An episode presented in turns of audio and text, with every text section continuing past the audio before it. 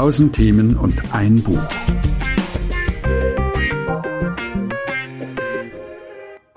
Herzlich willkommen zum Bibliotalk.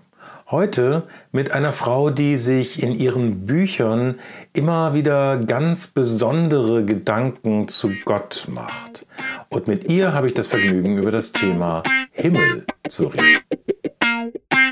Herzlich willkommen zu dieser Folge, Beatrice von Weizsäcker. Vielen Dank, ich freue mich sehr. Ja, ich, ich freue mich auf dieses Experiment. Ja, ich freue mich auch. Ich habe dich ja durchaus schon als experimentfreudig erlebt. Äh, wir haben uns hier getroffen beim Katholikentag am Rande desselben, kurz nach Himmelfahrt. Ähm, Beatrice von Weizsäcker, ich sage kurz zwei Sachen, die ich eben in der Podiumsvorstellung gehört habe. Ähm, Juristin war das eine, Publizistin war das andere. Was bist du lieber? Ähm, ich bin, ich, da ich schreibe, bin ich eigentlich Publizistin. Ich bin ausgebildete Juristin, wie man das sagt, aber ich habe die Juristerei nie ausgeübt. Also lieber etwas schreiben. Das jüngste Buch, was du geschrieben hast? Das heißt Haltepunkte. Okay. Gott ist seltsam und das ist gut. Ähm, das habe ich zusammen mit einem Freund geschrieben, mit dem Norbert Roth. Also es stammt nicht nur von mir allein. Ah, verstehe. Okay. Und ich verrate jetzt mal schon gleich das Thema, das du dir ausgesucht hast. Ähm, es geht um Himmel. Ja. Geht es auch um Himmel in dem Buch? Ist das ein Thema, was dich schon länger begleitet in letzter Zeit? Oder ist das äh, ist das jetzt gerade, weil Himmelfahrt gerade war? Ja, eigentlich alles nicht. Also es kommt im Buch ausdrücklich nicht vor, obwohl es eine sehr schöne Buchidee ist. Muss ich mir gleich mal merken. Oder Kapitelidee. Mit Himmelfahrt hat es auch nichts zu tun, denn ich habe, du hattest mich ja vor Himmelfahrt gefragt und irgendwie war mir Himmelfahrt völlig entgangen, dass das jetzt gibt. Und ich dachte, nee, irgendwas, so ein Wort. Also nicht eine Geschichte, sondern ein Wort. Und Himmel ich mag Himmel, äh, weil in Bayern der Himmel oft so schön ist, zum Beispiel. Man sagt, dieses Blau-Weiß sei. Weiß-Blau. Oh, Entschuldigung. ich wusste, ich würde es falsch machen. Es war ganz egal, wie ich anfange. Ich wusste, ich würde es falsch machen. Weiß-Blau. Okay. Weiß-Blau. Ähm, sei sehr, sehr besonders. Und ich muss ganz ehrlich sagen, ich wohne ja in, in Frankfurt derzeit und ich muss sagen, der Himmel dort ist schrecklich. Rhein-Main hat einen furchtbaren Himmel. Im Sommer ähm, kann man kaum, kann man ihn kaum sehen. Also er ist meistens so verhangen und es ist schwül und drückend und so. Insofern kann ich das sehr gut nachvollziehen. Also ein offener Himmel ist etwas sehr, sehr Schönes. Unbedingt. Gut, okay. Was hast du sonst noch für eine Beziehung zu diesem Wort? Was ist das, was ist das Besondere? Himmel, ähm, ich mag das Wort Himmelreich. Mhm. Das finde ich ein schönes Wort, weil also überhaupt kein, also ich gar keine Ahnung habe, was das eigentlich ist. Und ich mag Worte, die, ähm, die so ein Geheimnis in sich bergen. Himmelreich, was ist das Himmelreich? Das Himmelreich ist in mir, ist um mich herum, ist da, wo die Brüder im Himmel sind. Bin ich ein Teil des Himmels? Komme ich da mal hin? Kann ich kommunizieren? Manchmal, also in der Zeit vor der Pandemie, wo man noch ein bisschen gereist ist. Dann bin ich auch, was ich allerdings selten tue, auch manchmal geflogen nach Israel oder so, wo sich's halt anbietet. Und da habe ich immer eine besondere Beziehung zu Wolken und Himmel äh, gehabt, weil ich es wirklich toll finde, wenn man die, wenn das Flugzeug die Wolken durchfährt, durchbricht und es meinetwegen auch ruckelt und rumpelt und plötzlich wird's ganz klar. Mhm. Himmelreich.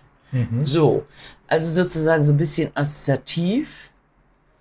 Ähm, und äh, was ich auch mag, ist, ich mag auch Wolken gern eigentlich, weil ich äh, toll finde, dass Wolken, wenn man sie genauer anschaut, ganz oft wie Gesichter aussehen oder wie Fabelwesen oder wie, keine Ahnung, irgendeine Fantasie etwas. Spannend. Und diese Sachen, die mag ich. Und so, so eine schöne Wolke ist natürlich dann besonders schön, wenn man auch noch Himmel sieht. Bist du eine Himmelsguckerin? Nimmst du dir dafür Zeit? Ja, ich kann mich erinnern, als Kind fällt mir gerade ein, habe ich mal bei einer Schulfreundin übernachtet und wir wollten draußen schlafen. Wir waren wirklich noch Kinder. Und diese Schulfreundin, bei denen, im, da gab es einen Garten, dann haben wir draußen ähm, im Garten gelegen, so in Schlafsäcken und haben in den Himmel geschaut. Und das ist mir unvergessen, dieses Gefühl, eine leichte Mischung aus totaler Freude und leichter Panik, dass das, wohin ich gucke, kein Ende hat. Und was jetzt eigentlich wäre, wenn die Schwerkraft auf, wenn es die Schwerkraft nicht mehr gäbe, weißt du? Also wenn einfach anfängt zu floaten. zu floaten und zu floaten und möglicherweise da da da da reinzufallen. Also ich fand schon toll, wenn man gar, es war so eine ganz tolle dunkle Nacht, kein Mhm. Mond äh, und viele Sterne und da reinzuschauen und mit der Zeit immer mehr Sterne zu sehen. Je länger man da schaute, erst dachte man, es sind eben Tausende, dachte man, es sind Zehntausende, dachte man, es sind Hunderttausend. Diese diese Unendlichkeit, die das hatte, das weiß ich noch ganz genau, dass, wie sie mich das fasziniert hat und auch, wie gesagt, ein bisschen erschreckt, weil ich dachte, muss ich mich jetzt eigentlich festhalten, dass ich da nicht reinpurzel. Verstehst du? Wie nett. Mhm. Okay. Spannend. Also ich grinse deswegen gerade so, weil das ziemlich was mit der, mit der Geschichte zu tun hat, die ich rausgesucht Ach habe. nein. Doch, du wirst es gleich mitkriegen. Ist ja herrlich. Ich erkläre mal kurz, wie wir jetzt weitermachen. Ähm, Bibliotalk basiert ja auf der Methode des Bibliologs und die funktioniert so, ähm, dass eine Person das leitet, die sucht sich eine Geschichte aus und eine biblische Geschichte oder einen biblischen Text und findet da drin Rollen und Fragen. Mhm. Also welche Person oder welcher Charakter, das müssen ja nicht nur echte Menschen sein, ähm, spielt da drin eine Rolle und erlebt dort etwas, was wir nur hineinlesen können, was wir nicht Mhm. rauslesen können, weil es nicht erzählt wird. Und solche Fragen habe ich zu einer Geschichte rausgesucht. Und dann werde ich dich in diese Rolle hineinversetzen und du kannst als die Person dann antworten. Ach, super. Genau. Super Idee. So, und dann, dafür habe ich nämlich eine Klinge mitgebracht. Mhm. Und wenn ich die drücke, dann weißt du und dann wissen wir alle, du bist jetzt in dieser Person. Okay. Und wenn du wieder rauskommst, dann hau ich da nochmal drauf. Wenn du zwischendurch etwas als Beatrice von Weizsäcker sagen möchtest und nicht aus der Rolle heraus, dann darfst du auch auf diese Klingel hauen Mhm. und dann ist wieder Rollenwechsel. Dafür ist diese äh, da und außerdem dafür, das ist ein ziemlich langer Podcast. Das finden die Leute immer klasse, wenn zwischendurch was klingelt. Bisschen wie Hypnose rein und raus. Ja, so ein bisschen wie Hypnose, aber es ist, aber Nein, nein, nein. vertrau mir. Ja, ja. Ich dir. werde dich nicht, Ich werde dich dir. nicht hypnotisieren. Gut, aber die, trotzdem ist es tatsächlich so, der Erfinder des, ähm, des Bibliologs, Peter Pitzele, ein amerikanischer Jude, der spricht tatsächlich von einer gewissen Trance. Mhm. Das tut er tatsächlich, weil wenn man in diese, ähm, ja, wenn man in diese Rollen hineingeht, und das ist natürlich so, wenn ich erstmal sage, ich gebe meine eigene Identität für ein paar Momente auf und ich spiele eine andere, dann ist das natürlich dann eine gewisse Trance, in die man sich begeben kann. Mhm. So tief, wie man eben möchte. Ja, klar. Gut. Die Geschichte, die ich rausgesucht habe, steht im Alten Testament Das ist schon mal gut. und sie ist ausgesprochen populär. Ich habe nämlich manchmal auch ganz, ganz einfache Geschichten in, dieser, in diesem Format. Manchmal habe ich auch irgendwie so den Ehrgeiz, Sachen rauszufinden, wo die Leute sagen, ach, das steht auch in der Bibel. In diesem Fall relativ populär. Es geht nämlich um eine Geschichte aus der Jakobserzählung. Mhm. Ich rekapituliere nochmal, oder wir können gemeinsam rekapitulieren. Vielleicht hilfst du mir, falls, dir, falls ich was vergesse. Jakob ist der Sohn von Rebekka und Isaak. Mhm. Die beiden, das ist häufig so im Alten Testament, haben Schwierigkeiten, einen männlichen Nachkommen oder überhaupt Nachkommen in dem Fall zu haben. Jakob bittet Gott für Rebekka.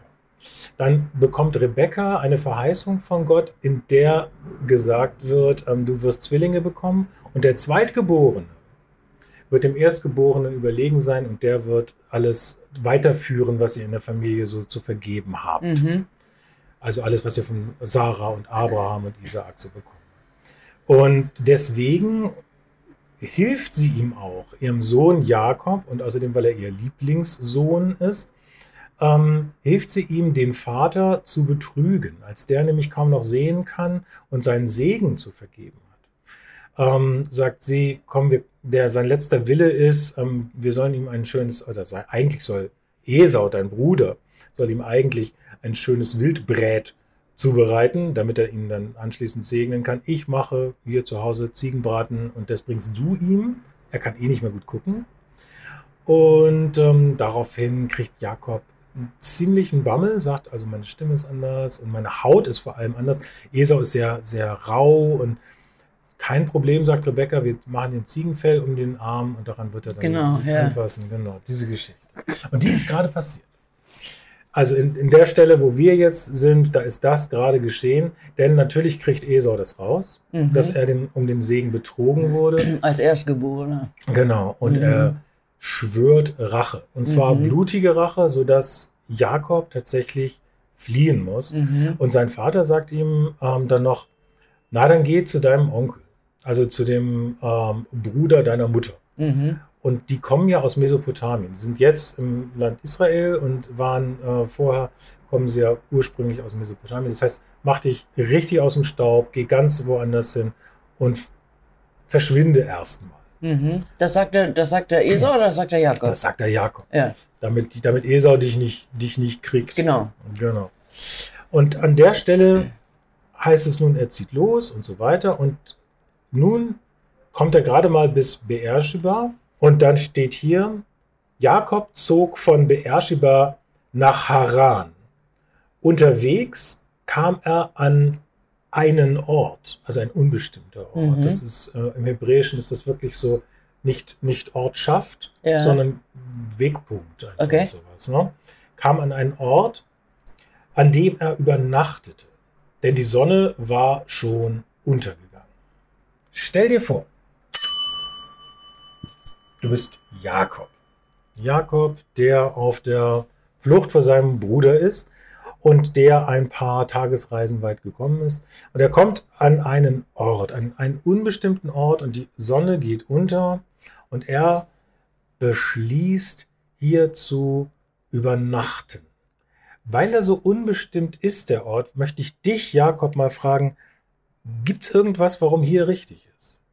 Hat dieser Ort irgendetwas, warum du sagst, ja, hier bleibe ich jetzt? Oder ist es wirklich einfach, es ist gerade dunkel und jetzt, jetzt ist Feierabend? Ich bleibe hier, weil es so schnell dunkel wird in dieser Gegend. Es gibt keine Dämmerung. Deswegen ist es wichtig, dass man sein Lager schnell aufschlägt. Und gleichzeitig gefällt mir der Ort aber gut, weil dieser Ort keinen Namen hat und deswegen auch versteckt bleibt. Und wenn jemand mich suchen geht, mein Bruder oder meine Mutter, also die einen, die mich mögen, die anderen, die mich verfolgen, die finden mich nicht. Weil niemand sagen kann, ja, der Jakob, also ich, Mhm. der ist in die Richtung gegangen und der Ort, an dem er übernachtet, heißt so und so. Insofern trifft sich das gut, deswegen möchte ich auch gern hier bleiben. Er ist mein Schutz, wegen, weil er keinen Namen hat. Er ist so anonym wie ich. Er ist so anonym wie ich und er ist auch, wenn man so will, so namenlos, wie ich mich fühle. Ah, okay. Ja. Mhm. Danke. Das ist ja ein interessanter Start. Schauen wir weiter. Du bleibst noch in dieser Rolle, deswegen haue ich jetzt nicht nochmal Mhm. in die Glocke. Er nahm einen von den Steinen dort und legte ihn neben seinen Kopf. Das ist deswegen, muss ich noch mal kurz reingehen, weil das, ich habe meine Frau gefragt, die ist Alttestamentlerin. Ich sagte, bitte, in der einen Übersetzung steht, er legte ihn unter seinen Kopf, in der anderen Übersetzung steht, er legte ihn neben seinen Kopf. Wo liegt denn dieser Stein nun? Und sie sagt, das kann man nicht, weiß man nicht. Weil es eine unbestimmte äh, Verbindung von ähm, Häupten, wie Luther das übersetzt, und Stein ist. Also irgendwo dort oben, also äh, da, wo der, das Haupt ist, dort liegt der Stein. Aber wir haben ja zum Glück Bibliotalk und da können wir jetzt einfach Jakob fragen. Jakob sagt, ähm, leg, wie legst du diesen Stein? Wie, stellst, wie, äh, wie kann ich mir das vorstellen? Ich habe diesen Stein gefunden, ähm, den, der, den habe ich gleich ausgesucht, weil er auch ein Schutz ist für mich. Der Stein ist nicht zu klein. Er ist groß genug, dass ich ihn jemanden über den Kopf schlagen kann, wenn ich angegriffen werde. Das ist mir wichtig, weil ich eben auch gar, selber gar nicht so richtig weiß, wo ich bin und mich überhaupt nicht auskenne und weil die Dämmerung ja so schnell kommt und es so schnell dunkel wird, weiß ich auch nicht, ob von irgendeiner Seite Gefahr auf mich zukommt. Deswegen war, ist es mir, und ich sowieso Angst habe vor der ganzen Situation, brauche ich unbedingt einen, einen Stein, um den möglicherweise tatsächlich jemand über den Kopf zu schlagen. Und deswegen habe ich den Stein nämlich nicht, was ich auch erst überlegt habe, zum Ausruhen unter meinen Kopf gelegt, sondern ich habe ihn neben meinen Kopf gelegt, damit ich ihn gleich greifen kann. Und daraufhin habe ich mich auch auf die Seite gelegt, damit ich den Stein, obwohl es dunkel ist, ahnen kann, dass er vor mir ist. Und damit ich die Hand drauflegen kann, um ihn jederzeit greifen zu können, wenn ich Schutz brauche. Und er ist auch, er ist mir auch Schutz, weil ich habe mich so hingelegt, dass mein Gesicht Richtung Stein ist. Ähm, sodass, wenn da, sodass, dass mein Gesicht einen gewissen Schutz hat. Mhm. Deswegen ist er nicht unter meinem Kopf, sondern neben meinem Kopf. Wunderbar, wie gut, dass wir dich da haben, Jakob. Dann wird dir diese Frage endlich einmal klären. Ja, können. es ist ganz einfach eigentlich. Wenn man sich mal in meine Situation reinversetzt, ist das, ist das ganz klar. Sehr gut, sehr gut. Dann heißt es, schlief er ein. Und im Traum sah er eine Leiter. Die war von der Erde bis zum Himmel. Die reichte von der Erde bis zum Himmel. Und auf ihr stiegen Engel Gottes hinauf und herunter. Er schlief ein, im Traum sah eine Leiter, die von der Erde bis zum Himmel reichte, und auf ihr stiegen Engel Gottes hinauf und herunter. An dieser Stelle würde ich dich gerne mal in eine andere bereit, Engel zu sein.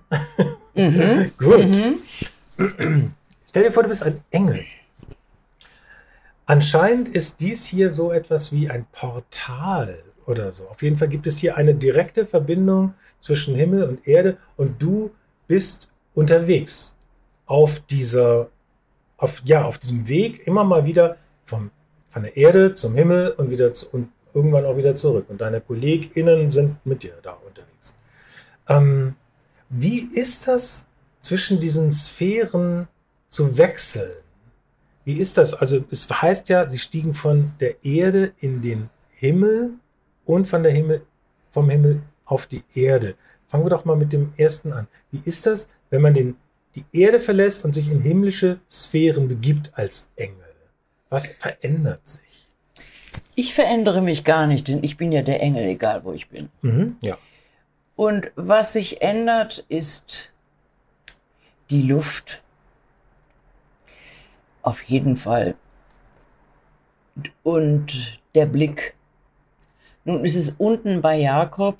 Das ist ja dieser unbestimmte Ort. Ich weiß natürlich, wie der heißt, aber ich verrate es nicht. Und ich weiß genau, wo Jakob ist, aber auch das sage ich nicht. Ich passe aber auf Jakob auf und deswegen bin ich immer wieder unten weil ich ihn auch beschützen will. Ich habe das genau beobachtet mit dem Stein, dass er sich den neben den Kopf gelegt hat.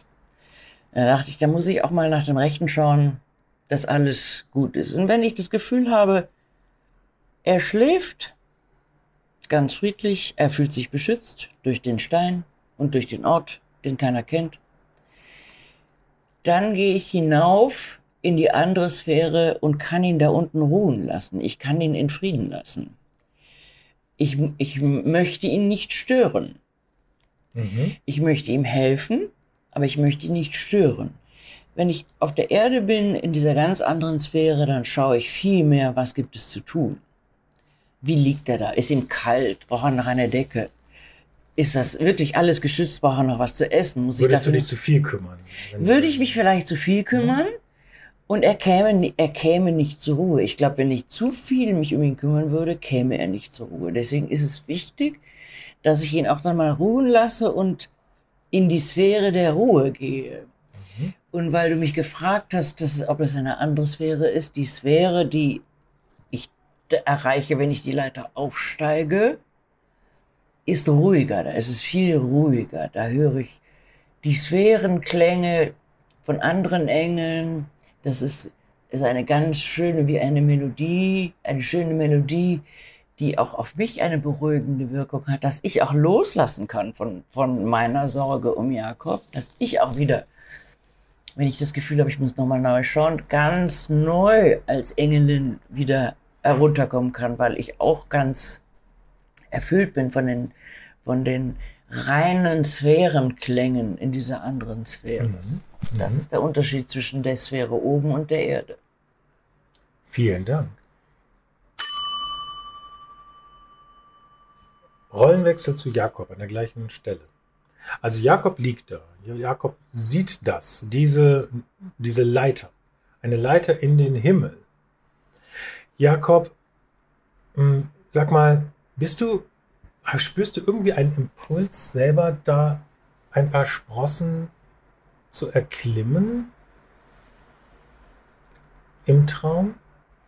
Ich meine, das ist ja alles möglich. Es ist alles möglich im Traum. Ich, erstmal bin ich wirklich perplex, weil ich ja gar nicht weiß, wo ich bin. Und dann ist da plötzlich eine Leiter, äh, die mich ja vielleicht irgendwo hinführen könnte, an einen Ort, den ich ja vielleicht kenne.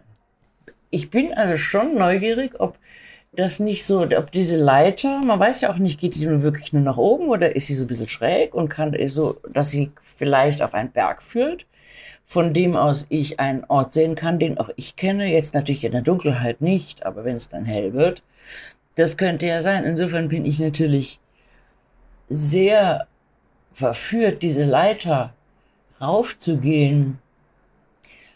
Also habe ich das richtig verstanden? Du würdest, du würdest sie gerne erklimmen, um zu sehen, wo du hin. Na, ich würde, na, ich würde, ich würde sie erklimmen, um zu sehen, was ich von da oben sehe. Aus Neugier. Über, einen Überblick zu bekommen. einen oder? Überblick zu bekommen über meine Situation und auch vielleicht, also meine buchstäbliche Situation. Wo bin ich hier? Erkenne ich irgendwas, wieder Mhm. irgendeinen Ort? Und gleichzeitig bin ich so unglaublich müde und erschöpft von den ganzen, äh, von der ganzen Wanderung und von den ganzen schwierigen Sachen bei mir zu Hause, dass ich es nicht schaffe, diese Leiter zu gehen. Und das verschafft mir durchaus ein kleines Albtraumgefühl, weil ich einerseits verführt bin durch die Leiter, Mhm. wo es hochgeht und vielleicht leicht wird, und andererseits auch äh, gleichzeitig das eben auch gehen will, raufklettern will, aber es nicht schaffe. Und das ist, das ist kein Albtraum für mich, aber es ist sehr unangenehm. Also es bringt dich irgendwie ins Schwitzen. Ja, es bringt mich wirklich ins Schwitzen. Es Ja. bringt mich wirklich ins Schwitzen. Okay, interessant. Also wirklich so, dass, wenn ich das richtig verstanden habe, so dass der, der, der Drang, ja, das ist das Richtige für mich, ich will das auch, Ja, aber ich schaffe es gerade nicht. Genau. Es ist, es ist zu viel. Es ist zu viel. Weil die Strecke zu weit ist oder weil. Und weil, die, die, ich weiß nicht, ich weiß ja nicht, wie weit die Strecke ist, weil ich es ja nicht schaffe, da hochzugehen, Ja, aber ja. weil einfach das mich alles noch so beschäftigt, was zu Hause war. Und ich kann Streit nicht ausstehen. Und das ist, finde ich, finde ich so furchtbar. Ähm, auch die Rolle meiner Eltern so untereinander und das taugt mir alles gar nicht. Und der Esau tut mir leid. Und im Grunde, das mache ich schon alles, wie die es wollen und so. Und im Grunde ist mir das alles zu viel und das beschäftigt mich auch noch im Traum. Mhm. Wow. Ja, das ist in der Tat ein, schon an der Grenze zu einem Albtraum, das stimmt. Also zumindest zu einem sehr schweren. Ja, genau. Traum. Es ist nicht so, nicht so einfach und leicht, wie es sich für uns Bibellesende Genau. erstmal anhört. Okay, dann lesen wir mal weiter. Ach ja. Plötzlich stand der Herr, also Gott, plötzlich stand Adonai vor ihm. Wieder so eine Übersetzungsgeschichte. Vor ihm, ja, es hat wieder was mit den Häupten zu tun. Er stand irgendwie oben. Also entweder steht er an seinem Kopf, an Jakobs Kopf, oder oben an der Leiter. Auch da wird unterschiedlich übersetzt. Für Luther ist klar, er steht oben auf der Leiter.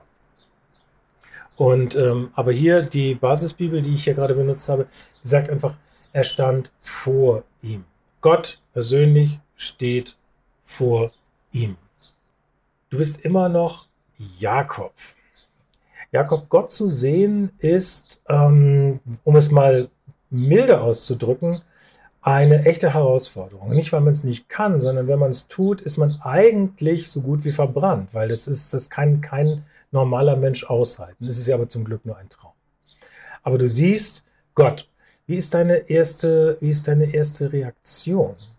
Meine erste Reaktion ist, dass ich es nicht glauben kann. Okay.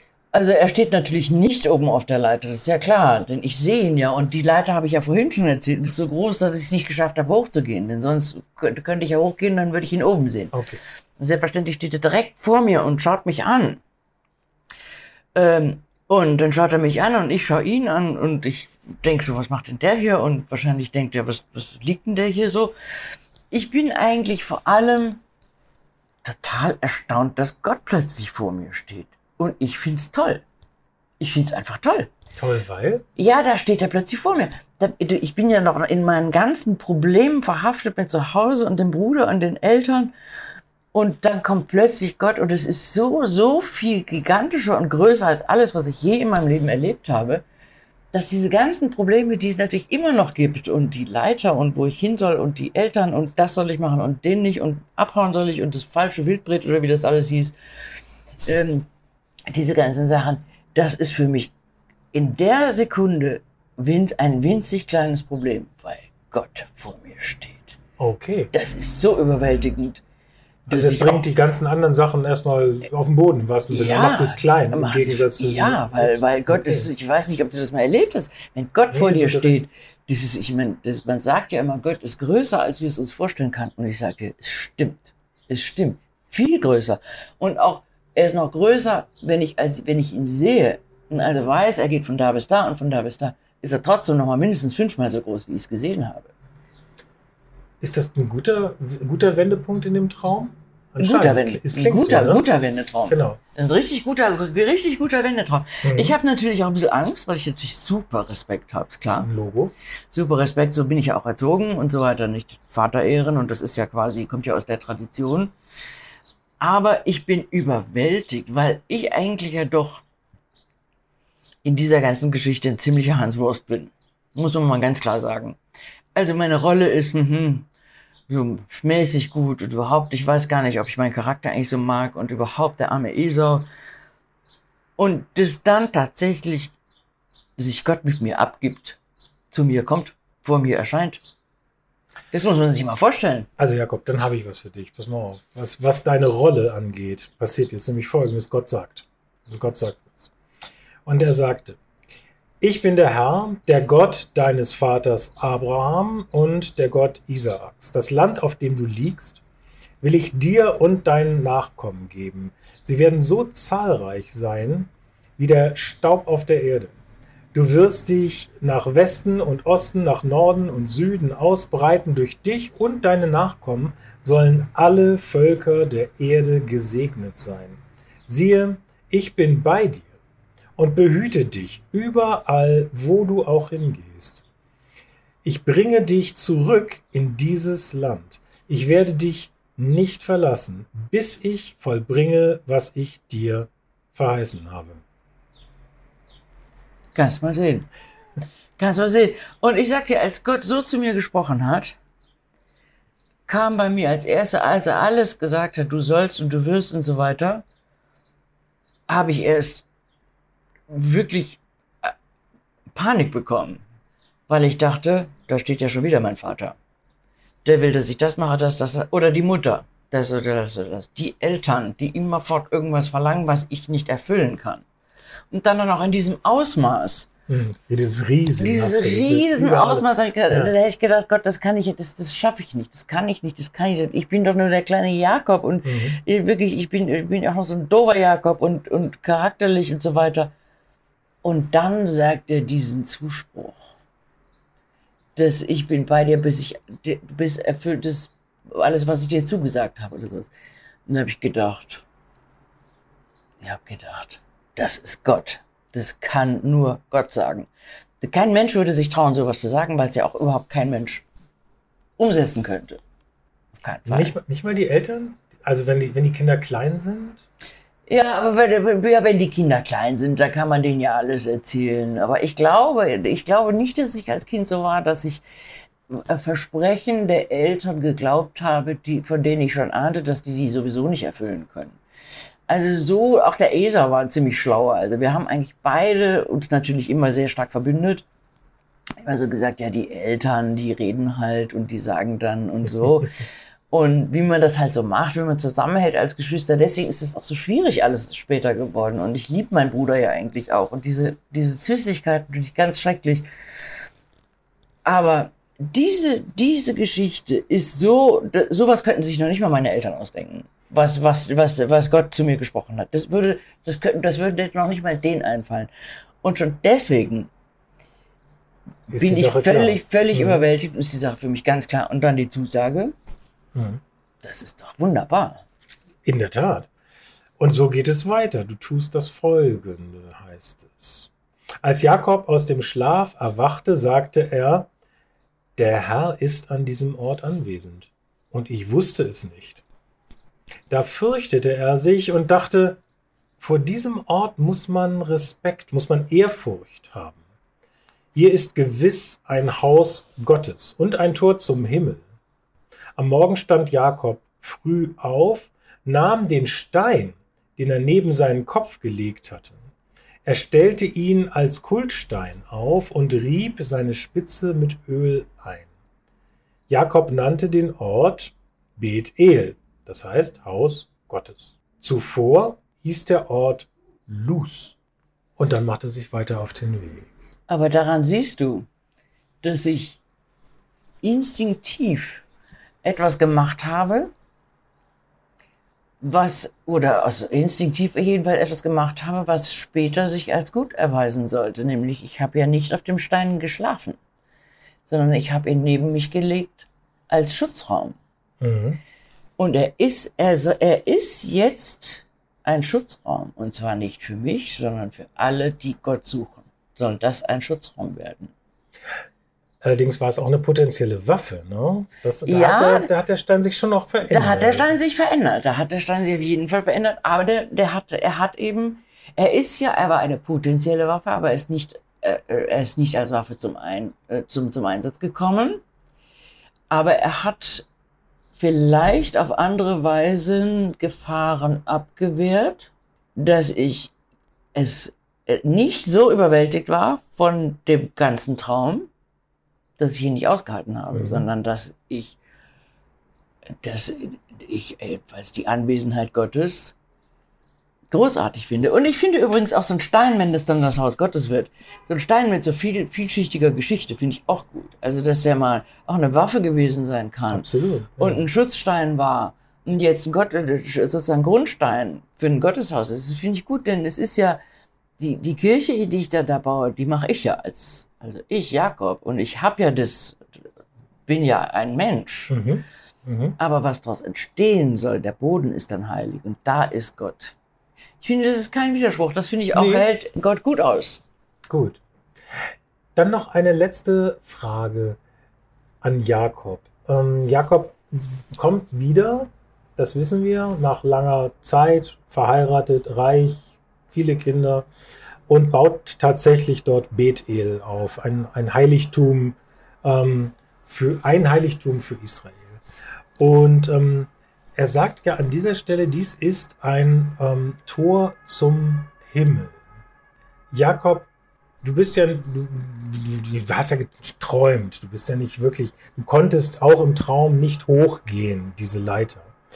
Aber ähm, wie ist das wenn du sagst, es ist ein Tor zum Himmel, gelüstet dich danach? Hast du irgendwie Interesse da, durch dieses Tor mal durchzugehen jetzt, wo du da was errichtet hast? Wie, wie siehst du das? Oder? Ich jetzt schon, mein Verhältnis zu diesem, äh, vorhin war es ja die Leiter zum Himmel. Genau. Das fand ich schwierig. Das fände ich auch nach wie vor schwierig. Mhm. Dagegen das Tor zum Himmel das ist ja eben.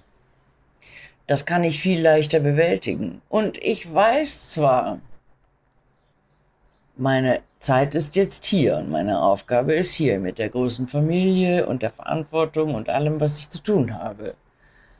Aber das Himmelreich, das Tor zum Himmel, das ist da und das ist Realität geworden.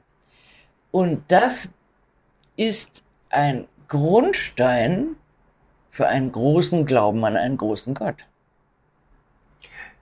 Dann sage ich jetzt vielen Dank an Jakob. Du darfst wieder ganz du selbst sein an dieser Stelle. Toll, dass du so, äh, dass du so lange in dieser Rolle geblieben bist. Ich musste gar nicht irgendwie häufiger dich wieder ähm, da reinbringen. Vielen, vielen Dank. Ja, ich danke. Es Das geht ist ja, eine irre Erfahrung. ja, das freut mich. Es geht ja so weiter, dass er sich auch tatsächlich versöhnt. Das wollte ich noch. Mhm. Äh, das ist ja ein wichtiger, ganz wichtige Geschichte, dass er sich mit seinem Bruder auch wieder versöhnt. Und kurz vorher muss er ja noch so eine sehr, hat er noch so eine sehr nächtliche ähm, Begegnung am Jabok, wo er da mit diesem Engel kämpft. Ja. Noch, diese Geschichte. Ich, dieses mit dem Ich lasse dich nicht, du segnest mich denn. Exakt. Ja, es geht ja. ihm anscheinend wirklich sehr um den Segen und hier Ja. hat er ja einen, hat er ja einen direkt nochmal bekommen. ne? Ja. Diese Zusage und das. Ja, weil er vielleicht, vielleicht Mhm. auch, weil der, der mit dem Traum, dem, dem ersten, dem, diesem Traum, der, der, über den wir vorhin gesprochen haben, ähm, da ist die Zusage ja enthalten, an die er sich auch hält, die ihn aufrecht erhält. Anscheinend, ja. Mhm. Äh, und dann will er es aber sozusagen wissen.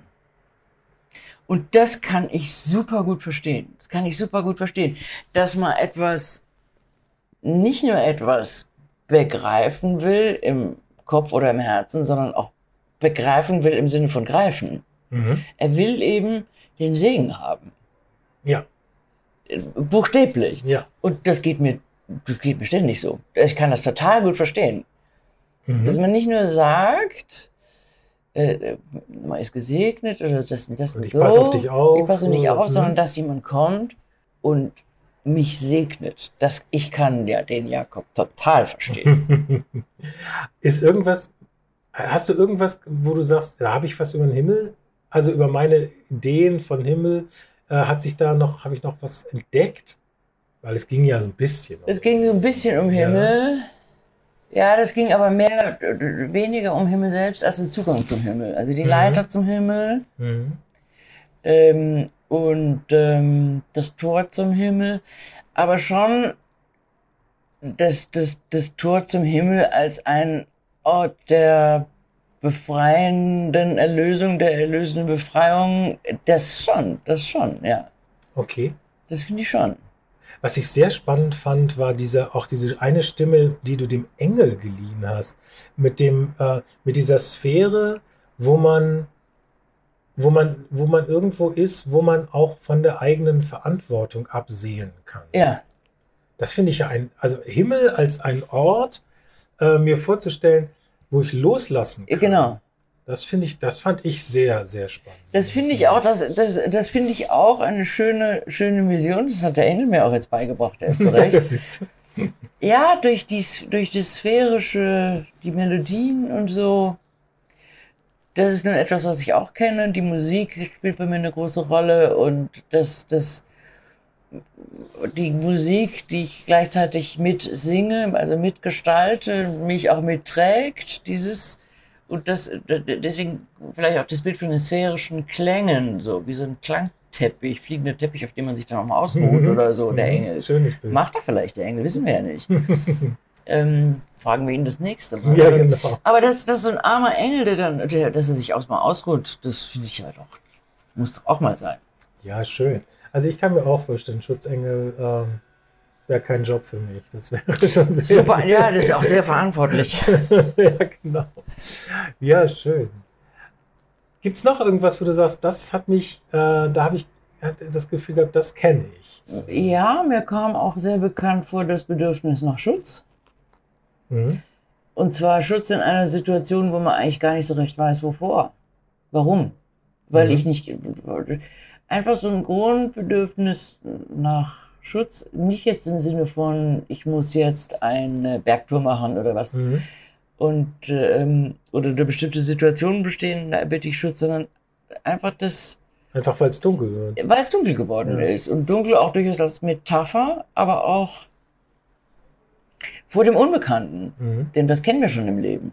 Mhm. Es gibt vieles, was plötzlich kommen kann. Und ähm, man kann sich natürlich nicht gegen alles schützen, aber das, das, das Gefühl von Jakob, dass er da den Stein, auch dass er den so vors Gesicht legt, dass sein Gesicht geschützt ist, dass da keiner äh, ihn ins Gesicht schlagen kann zum Beispiel oder Treten. treten kann oder wie auch immer. Mhm. Obwohl Jakob überhaupt nicht weiß, ob da überhaupt jemand kommen Ja, ja. würde. Mhm. Ähm, das ist etwas. Der Wunsch nach Schutz. Der Wunsch nach Schutz. Mhm. Und gleichzeitig aber auch sein, sein Bedürfnis, sich doch mit dem Bruder wieder auszusöhnen und, und dass es ihm dann zu viel wird und das ist, das kann ich alles. Und dann dieser. Gott, das ist ja der, das ist ja der Wahnsinn. Dann ist der, der alles plötzlich so klein macht. Ja. mhm. Das ist auch etwas, das, das kenne ich auch, das plötzlich auch in Alltagsmomenten ähm, plötzlich ich irgendwas sehe oder höre und ich plötzlich denke, etwas ist ganz klar. In Glaubensfragen zum Beispiel, wo ich sonst gerne alles hinterfrage, plötzlich ist irgendwas ganz klar. Und so kam mir das, ich glaube, so, so ist es dem Jakob auch ein bisschen gegangen. Der hätte ja auch sagen, der hätte ja auch völlig untergehen können. Also er ist diese Träume und die Verantwortung für zu Hause, dann fühlt er sich schlecht und und die Leiter traut er sich nicht, oh, jetzt gibt es auch noch so einen riesen Gott daher. Da hätte ja auch sein können, dass der nun sagt, also jetzt lege ich mich unter den Stein vor lauter mhm. Schreck. Die erste Reaktion war, wie sagte er, ich glaube es nicht. Und dann fand er das ganz klasse, weil, ja. es, weil er alles so, ähm, weil er die Bedeutung verschob. Ja. ja interessant. Mhm.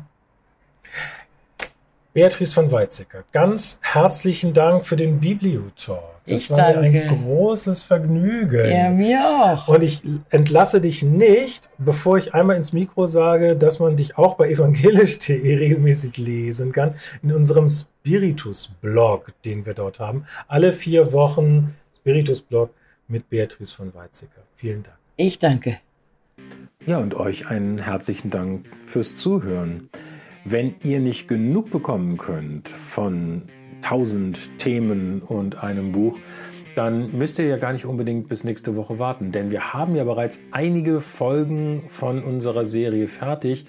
Wenn ihr das abonniert, könnt ihr die alten Folgen natürlich genauso anhören wie die brandneuen. Und ich verrate euch nicht zu so viel, wenn ich sage, es sind tolle Leute, tolle Themen dabei und immer wieder die Bibel natürlich. Empfehlt uns weiter und habt eine gute Adventszeit. Bis nächste Woche spätestens. Tschüss. Bibliotalk. Eine Produktion der Deutschen Bibelgesellschaft. Redaktion Frank Muchlinski und Claudius Kriegert. Sounds und Musik Claudius Kriegert. Produktion Franziska Schikora und Maximilian Naujoks.